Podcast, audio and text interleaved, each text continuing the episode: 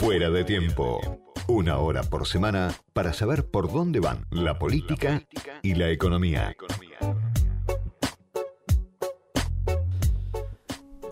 ¿Cómo interpretás lo que está pasando a nivel social después de el atentado contra la vicepresidenta que nos conmocionó la semana pasada y ahora parece ya como que quedó lejos? Nada cambió, estamos entrando a un nuevo estadio de confrontación a nivel político. ¿Qué pensás hoy a, ocho o nueve días del atentado a la vicepresidenta?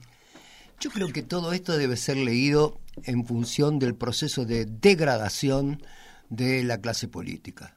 Yo creo que hay un proceso de deterioro muy fuerte que produce una banalización de cualquier tipo de debate. La verdad que el hecho ocurrido es un hecho dramático, que pudo haber sido directamente trágico.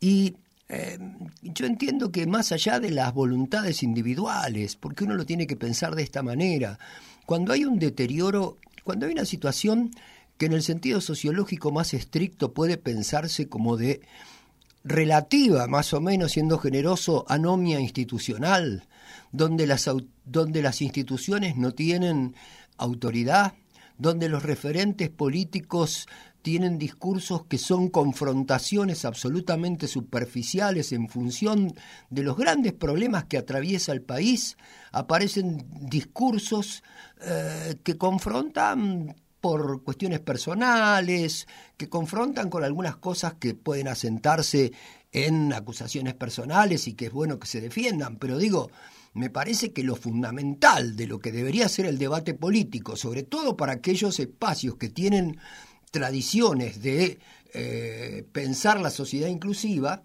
es eh, un indicador de un deterioro extraordinario. Entonces, ¿qué es lo que digo con respecto a esta situación? Y hay una, una relativa banalización de la cuestión. Hay una banalización porque la verdad que no es una cuestión de odio y amor. Digamos, es una cuestión de deterioro, de anomia de los medios, de anomia del sistema político. Hay una grosería rampante en algunos sectores relevantes de los medios de comunicación. Hay una especie de superficialidad significativa en los discursos de distintos sectores del mundo político. Hay confrontación. Yo creo que el problema de la clase política en el presente es que han abandonado la relación fuerte con sus tradiciones primero, los dos grandes partidos, que tuvieron tradiciones inclusivas, tanto el radicalismo como el peronismo, sus mitos fundacionales son tradiciones inclusivas, y además este, han perdido una relación con sus representantes porque eh, cada uno quiere tener un manipulador de opinión pública. Cada mm. uno tiene un manipulador de opinión pública y la cuestión central es el momento electoral. Y la verdad que eso no es discusión política profunda. En ese contexto es que debe entenderse este proceso de relativa relativa entre comillas, de banalización de una situación dramática que pudo haber sido trágica. Bueno, el que habla es Lucas Rubinich, es sociólogo, fue director de la carrera de sociología de la Universidad de Buenos Aires durante bastante tiempo, dirige por lo menos dos revistas, Malestar Sociológico y Siete Ensayos, y es autor de un libro del que vamos a hablar esta tarde, en Fuera de Tiempo, muy interesante. Se llama Contra el Homo Resignatus, siete ensayos para reinventar la rebeldía política en un mundo invadido por el desencanto. Gracias, Lucas, por venir esta tarde. Siempre un placer conversar con vos, Diego. Editado por Siglo XXI, y vamos a hablar de este libro, pero antes te voy a hacer una pregunta más también sobre coyuntura que se cruza ya con el contenido del libro. Así como vemos, bueno, el atentado, que es algo que todavía nos cuesta creer que, que haya pasado, lo vemos también a esta especie de interventor que tiene el gobierno, este superministro, que ahora está en Washington, que se va a juntar el lunes con, con Cristalina Georgieva, que entrega un dólar soja como una devaluación este, con fecha de vencimiento para las grandes cerealeras, y un gobierno que, con masa al frente, marcha ¿no? a un ajuste cada vez más decidido con el apoyo de la vicepresidenta, que, que es la, gran diferencia que tiene, ¿no? Este Massa del Massa 2015 o el 2017, el 2018, el 2019, que ahora tiene el apoyo de Cristina. Y me interesa una de las ideas del libro para, para, interpretar este momento, ¿no? Diría una de las más destacadas. Vos hablas de el sentimiento de inevitabilidad, inevitabilidad que se apodera de los partidos políticos, de estas largas tradiciones de, las que hablabas, y que lleva ese sentimiento de que lo que se hace es inevitable, de que no hay escapatoria, de que se hace porque no hay otro camino, a un aislamiento progresivo de la clase política con respecto a sus representados, a sus votantes, esta idea de lo hacemos porque no nos queda otra, cualquier otra cosa es una locura. ¿Cómo funciona ese sentimiento, no? del que vos hablás y cómo se explica que, eh, bueno, tenga tanta adhesión en este momento en la clase política. Yo creo que es absolutamente eh, irremediable hacer un rápido recorrido histórico que dice, en el contexto internacional, la caída del muro de Berlín fue un hecho simbólico extraordinario que puso en la preeminencia exclusiva a una de las grandes potencias y desató un tipo de cultura atrápalo todo que ya no tenía que ver con el viejo capitalismo industrial, sino que tiene que ver con el capitalismo financiero, que es el mundo especulativo.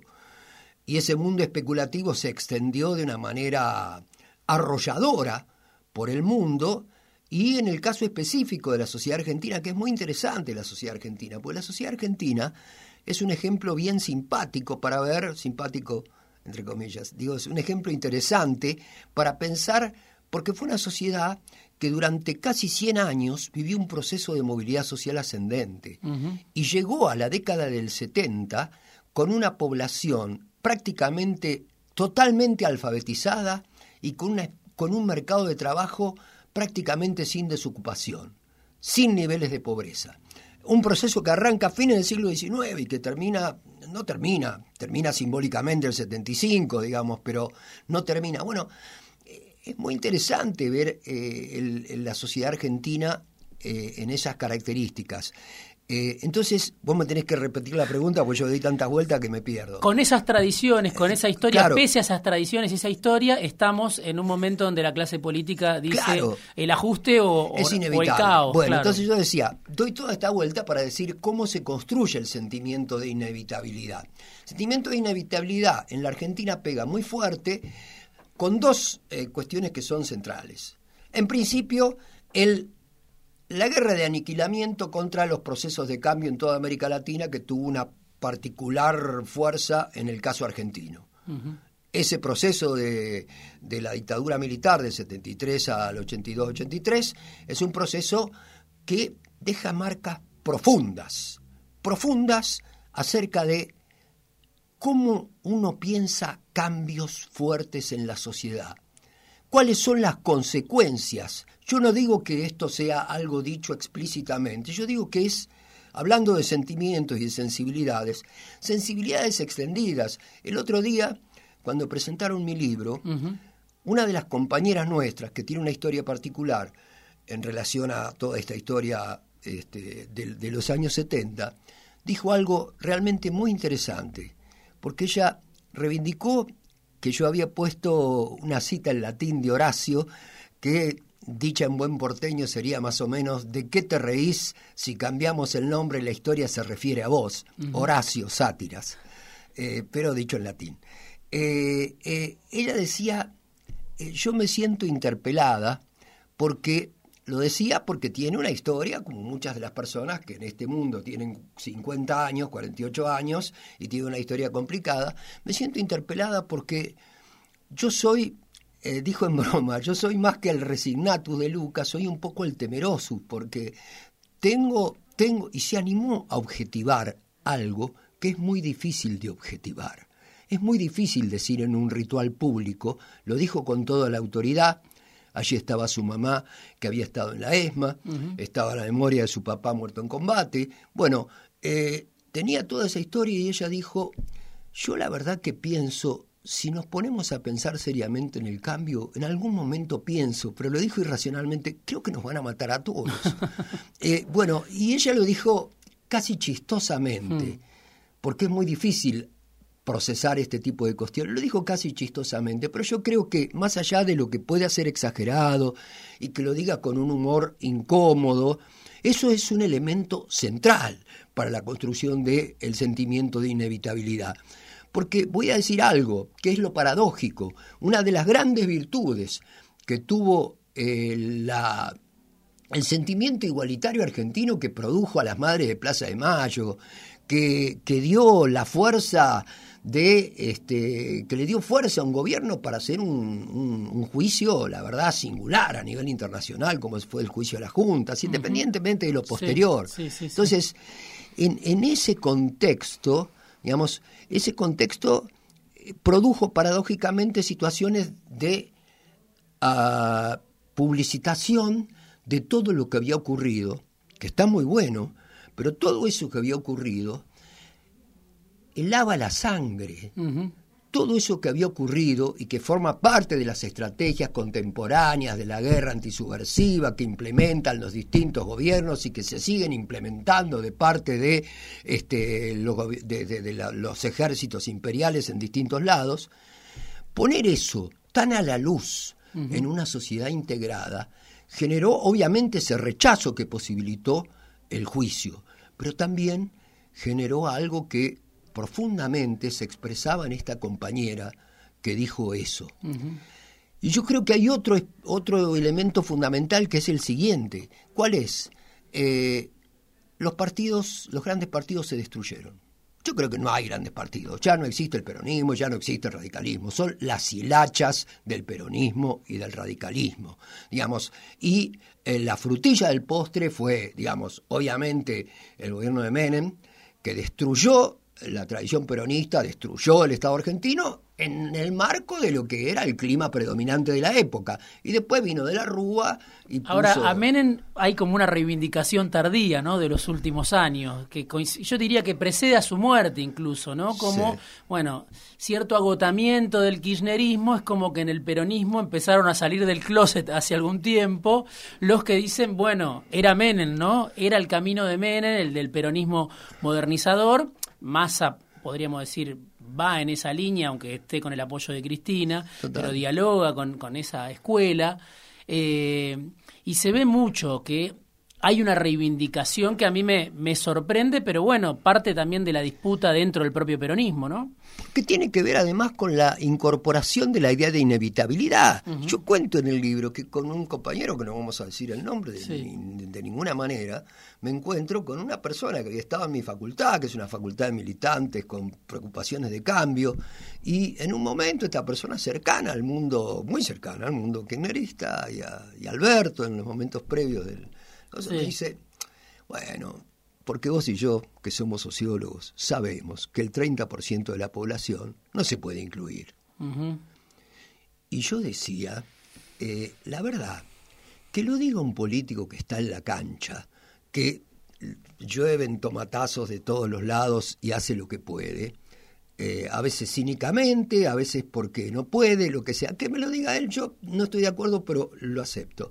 Ahora, que me lo diga un intelectual mm. que forma parte de la experiencia más progresista de eh, un gobierno que reivindica tradiciones inclusivas, yo dije, este es el indicador más contundente del deterioro cultural de las ideas de cambio y de la abrumadora presencia del sentimiento de inevitabilidad. Te digo una última. Eh, eh, yo cito en el libro a un maravilloso escritor checoslovaco que se llama Yaroslav Hasek, que fue contemporáneo de Kafka. Sí, acá, acá, me, marqué, me marqué el movimiento del, progreso partido, moderado. Partido del progreso moderado dentro de los límites de la ley. Bueno, es eso, es eso. Claro, vos decís es un cúmulo de actitudes defensivas, ¿no? Lo que caracteriza a la clase política. Y ahí te pregunto también por los movimientos sociales, ¿no? A partir de, esto que vos contás, de esta anécdota, hay un 30% de la población, te dice alguien ligado a, este gobierno en un momento determinado, que no se puede incluir. Y mi pregunta es, ¿cómo funcionan ¿no? los movimientos sociales en este contexto? ¿Cómo lo ves vos? Porque, por un lado, son voceros, intentan representar a, ese, a esa masa de trabajadores informales, que muchas veces obviamente no está incluida en las cuentas de los distintos gobiernos. Pero por otro lado, claro, son paliativos los que buscan, ¿no? Y vos decís, puede haber un subsidio de determinado monto, pero nunca un planteo para lograr que esa masa de representados, que algunos obviamente no están alineados con el gobierno y lo vemos muy claramente en las calles, salga de su situación, ¿no?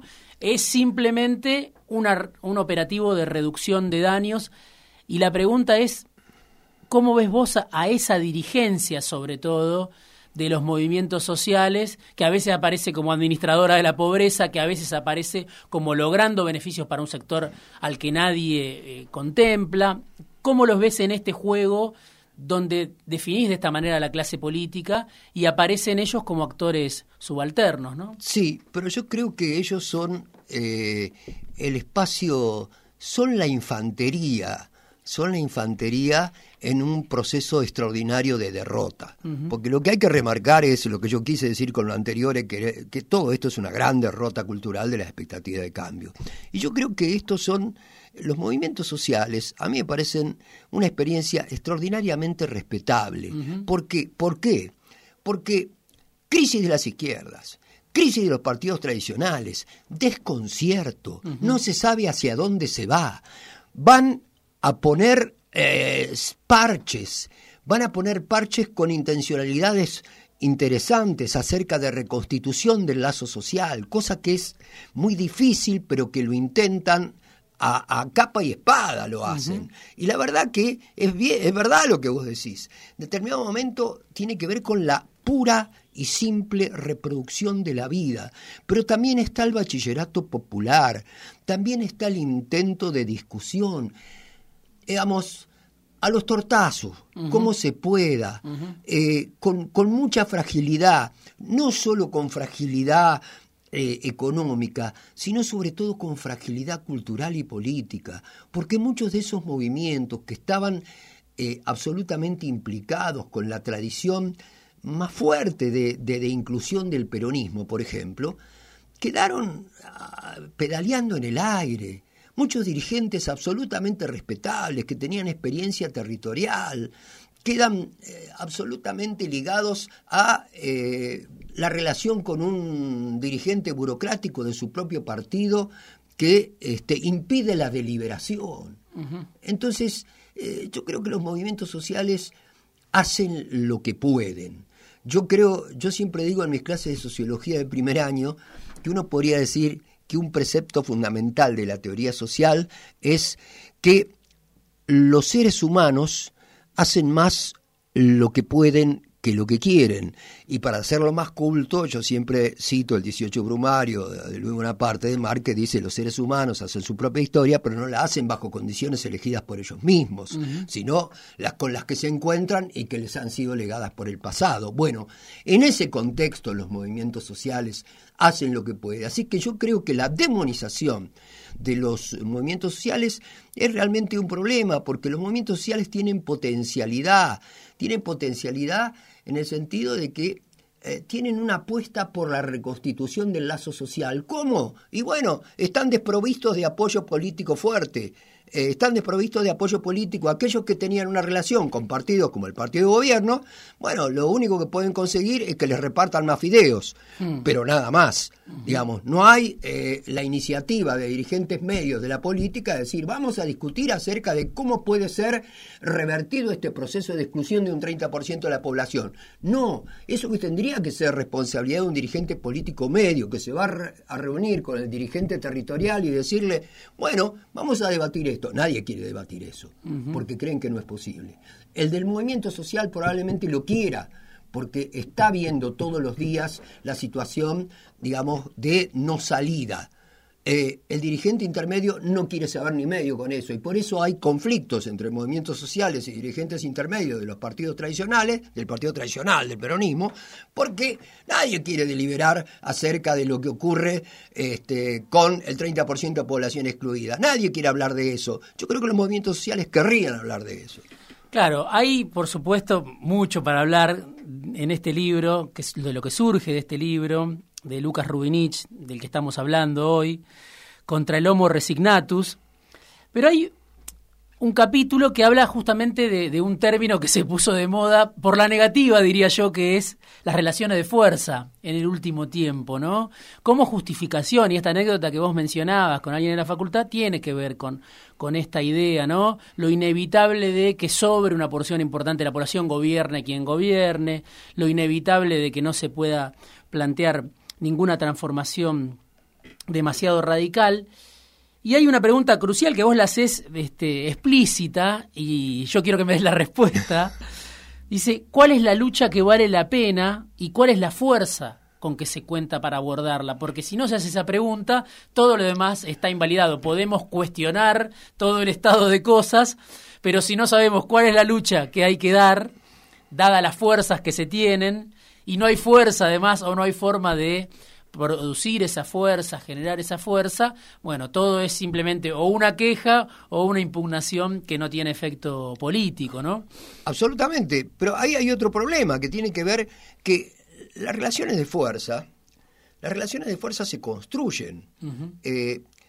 Yo cito una frase de un científico argentino muy prestigioso que se murió hace unos años, que se llama Rolando García, que fue un, físico, climatólogo, discípulo de Piaget, un personaje. Eh, Rolando García fue el decano que fue apaleado la noche de los bastones largos en la Facultad de Exactas. Era una persona con una gran autoridad que en el año 2006, con 87 años, viene a dar una conferencia a la Facultad de Exactas. Y el señor, que era muy pícaro, sigue, ah, dice muchas cosas, pero en determinado momento dice un poco enojado, me han dicho que no es posible, que esto no es posible, que aquello no es posible. Y él dice, desde mi perspectiva epistemológica, eh, lo posible es una construcción, lo posible no es algo que se encuentra. Si uno acepta la definición de lo posible que está dada en el presente, es la definición de lo posible dada por los otros. Uno tiene que construir su propia definición de lo posible. En ese sentido, es que las relaciones de fuerza no son inmutables. Las relaciones de fuerza son un estado de las relaciones de fuerza y se construyen las relaciones de fuerza. ¿Y qué significa construcción de relaciones de fuerza? Significa reconstruir, reconstituir el lazo social mediante la deliberación política. Pero no quiero idealizar en términos abstractos lo que significa la deliberación política. Quiero decir que si vos sos un partido tradicional con eh, voluntad inclusiva, peronismo, digamos, tres, cuatro temas que vayas a plantear con tus eh, militantes territoriales, que diga, bueno, el peronismo quiso siempre eh, construir una empresa eh, de exportación de, cereales. Bueno, cuatro años discutiendo eso territorialmente, cuando de pronto aparece la posibilidad de presentar una legislación para que efectivamente tenga fuerza la propuesta y se construya una empresa de exportación de cereales, vos ya tenés cuatro años previos de discusión territorial, pero discusión en serio, digamos, donde... Pero ¿cuál es el problema con la discusión territorial de esto? Que, insisto, no es una asamblea griega ni una asamblea suiza, es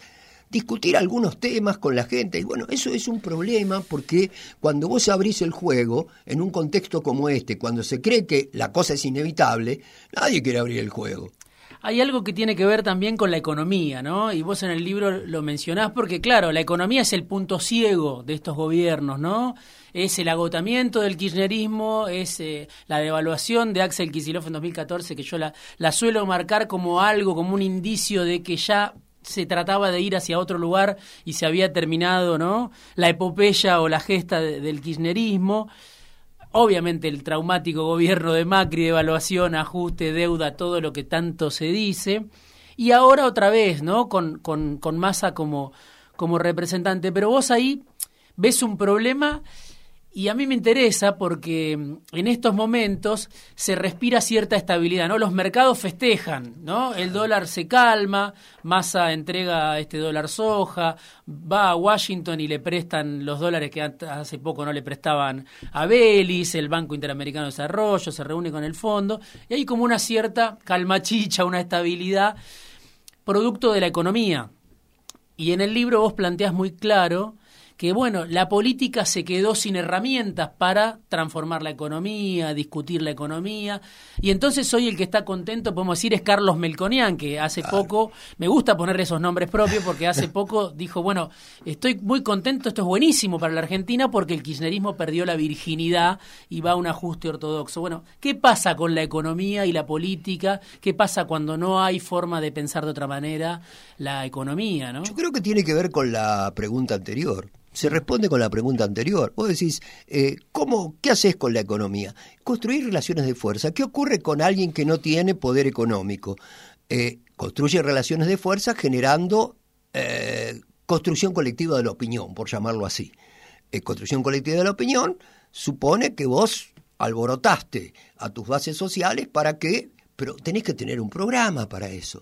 Por eso tenés que tener un programa. Y ojo, yo me estoy refiriendo exclusivamente a los partidos que tienen tradiciones inclusivas sin pensar en una propuesta extraordinaria de emancipación. Estoy pensando en una crisis terrible de lo que en otro momento se llamaba el reformismo. Mm. Digamos, yo estoy pensando en, la Argentina integrada, en la Argentina integrada que lograron, entre otros, el radicalismo y el peronismo.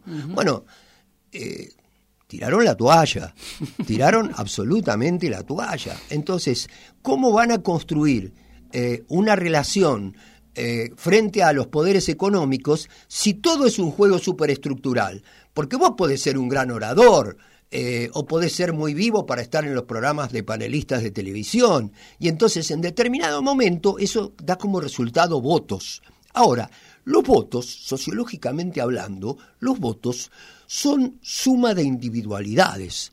Las sumas de individualidades no construyen colectivo, identidad colectiva. Entonces, cuando se preguntan por qué hoy votaron 60 y a los tres meses hay un 20% de adhesión, y porque vos creíste que estabas contento porque tenías un 60% de votos, porque tenés solo suma de individualidades, tenés una mirada extraordinariamente liberal reduccionista de la política asociándola al voto en el sentido liberal más clásico. Entonces, bueno, eh, no, no podés construir relaciones de fuerza. ¿Qué te vas a pelear con el mundo económico? La economía vota todos los días.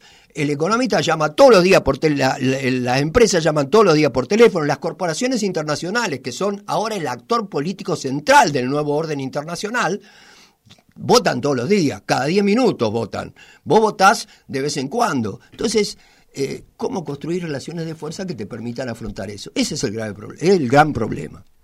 Bueno, me quedé sin tiempo ya, Lucas, se nos fue volando, pero te hago la última que tiene que ver con algo que mencionás en, la página 68 del libro, ahora no lo voy a encontrar, pero hablas de la desconfianza ¿no? en la política que pervive. Y me interesa también eso porque del 2001 se salió con una dirigencia política, con incluso nuevas generaciones que se sumaron a la política, pero fueron licuadas, me parece a mí, en su componente más radical, y que mencionan el 2001 como, como un abismo peligroso al que no hay que volver. Entonces aparece un Milei y, y nombra ese malestar, esa desconfianza, y habla de una casta política y gana votos con eso, ¿no? Y en cambio, los que ayer hablaban de antipolítica o la reivindicaban, hoy la ven como un tremendo peligro para la democracia. ¿Cómo ves vos el tema de la antipolítica? ¿Qué me podés decir en, unos segundos casi, como para próxima conversación? Bueno, yo creo que eh, la antipolítica está generado por el mundo de la política que se olvida de sus representados y que cree que la lucha política es un problema superestructural y mediático. Bueno, entonces eh, se genera una lejanía extraordinaria con los representados. Y vos tenés lejanía con los representados porque la manifestación no es cercanía con los representados. La manifestación es el reavivamiento de un entusiasmo colectivo como cuando vos vas a un festival de rock. Vas a un festival de rock y te encontrás con tu grupo y está todo bien y después volvés a tu casa y tenés la identidad de simpatizante. Pero no es una identidad colectiva. Bueno, eso es lo que tenés que construir, eso de eso es lo que se olvidó, eh, se olvidaron los partidos que tenían tradiciones inclusivas en la Argentina, y, eso genera una situación de molestia, de incomodidad. Eh, también lo último que digo es que hay sentimientos igualitarios en la sociedad argentina. Y los sentimientos igualitarios en la sociedad argentina pueden tener dos formas pueden tener la forma, si son interpelados productivamente, de pensar en una sociedad en su conjunto. Y si no son interpelados políticamente por ese discurso, son interpelados políticamente por otro discurso que dice los que estamos adentro somos los que trabajamos, los que están afuera son los que no hacen nada y ahí se genera un proceso de exclusión terrible. Y eso también genera un problema terrible para la política y, y, genera situaciones de ese tipo de antipolítica. La verdad que no es extraño que haya antipolítica. Digamos, si la antipolítica tiene esas caras eh, fantochescas, caricaturescas, eh, bueno, es producto de la degradación de la cultura bárbara del capitalismo financiero que se expresa de distintas maneras y una de las maneras de su expresión es esta caricatura y esta fantochada. Es una cultura de la barbarie. Yo creo que hay que hacer un llamado a las fuerzas que en algún momento agruparon eh, el antifascismo estaban preocupados por el agotamiento de la cultura universal. Bueno, este es un momento donde hay una degradación de la cultura universal y deberían volver a pensar aquellos sectores de la derecha liberal clásica, del socialismo, de las izquierdas, que estamos ante un momento de crecimiento de la barbarie, donde la técnica es el fin en sí mismo y no hay preguntas acerca de ¿para qué? Lucas Rubinich vino esta tarde, afuera de tiempo, a la radio a charlar. Habíamos charlado ya un par de veces por teléfono. Un gusto, un lujo, Lucas, para mí, que hayas venido esta tarde. Y recomiendo el libro, obviamente, Contra el Homo Resignatus, siete ensayos para reinventar la rebeldía política en un mundo invadido por el desencanto, editado por Siglo XXI. Gracias. Gracias a vos, Diego. Siempre, insisto, es un gusto esta charla.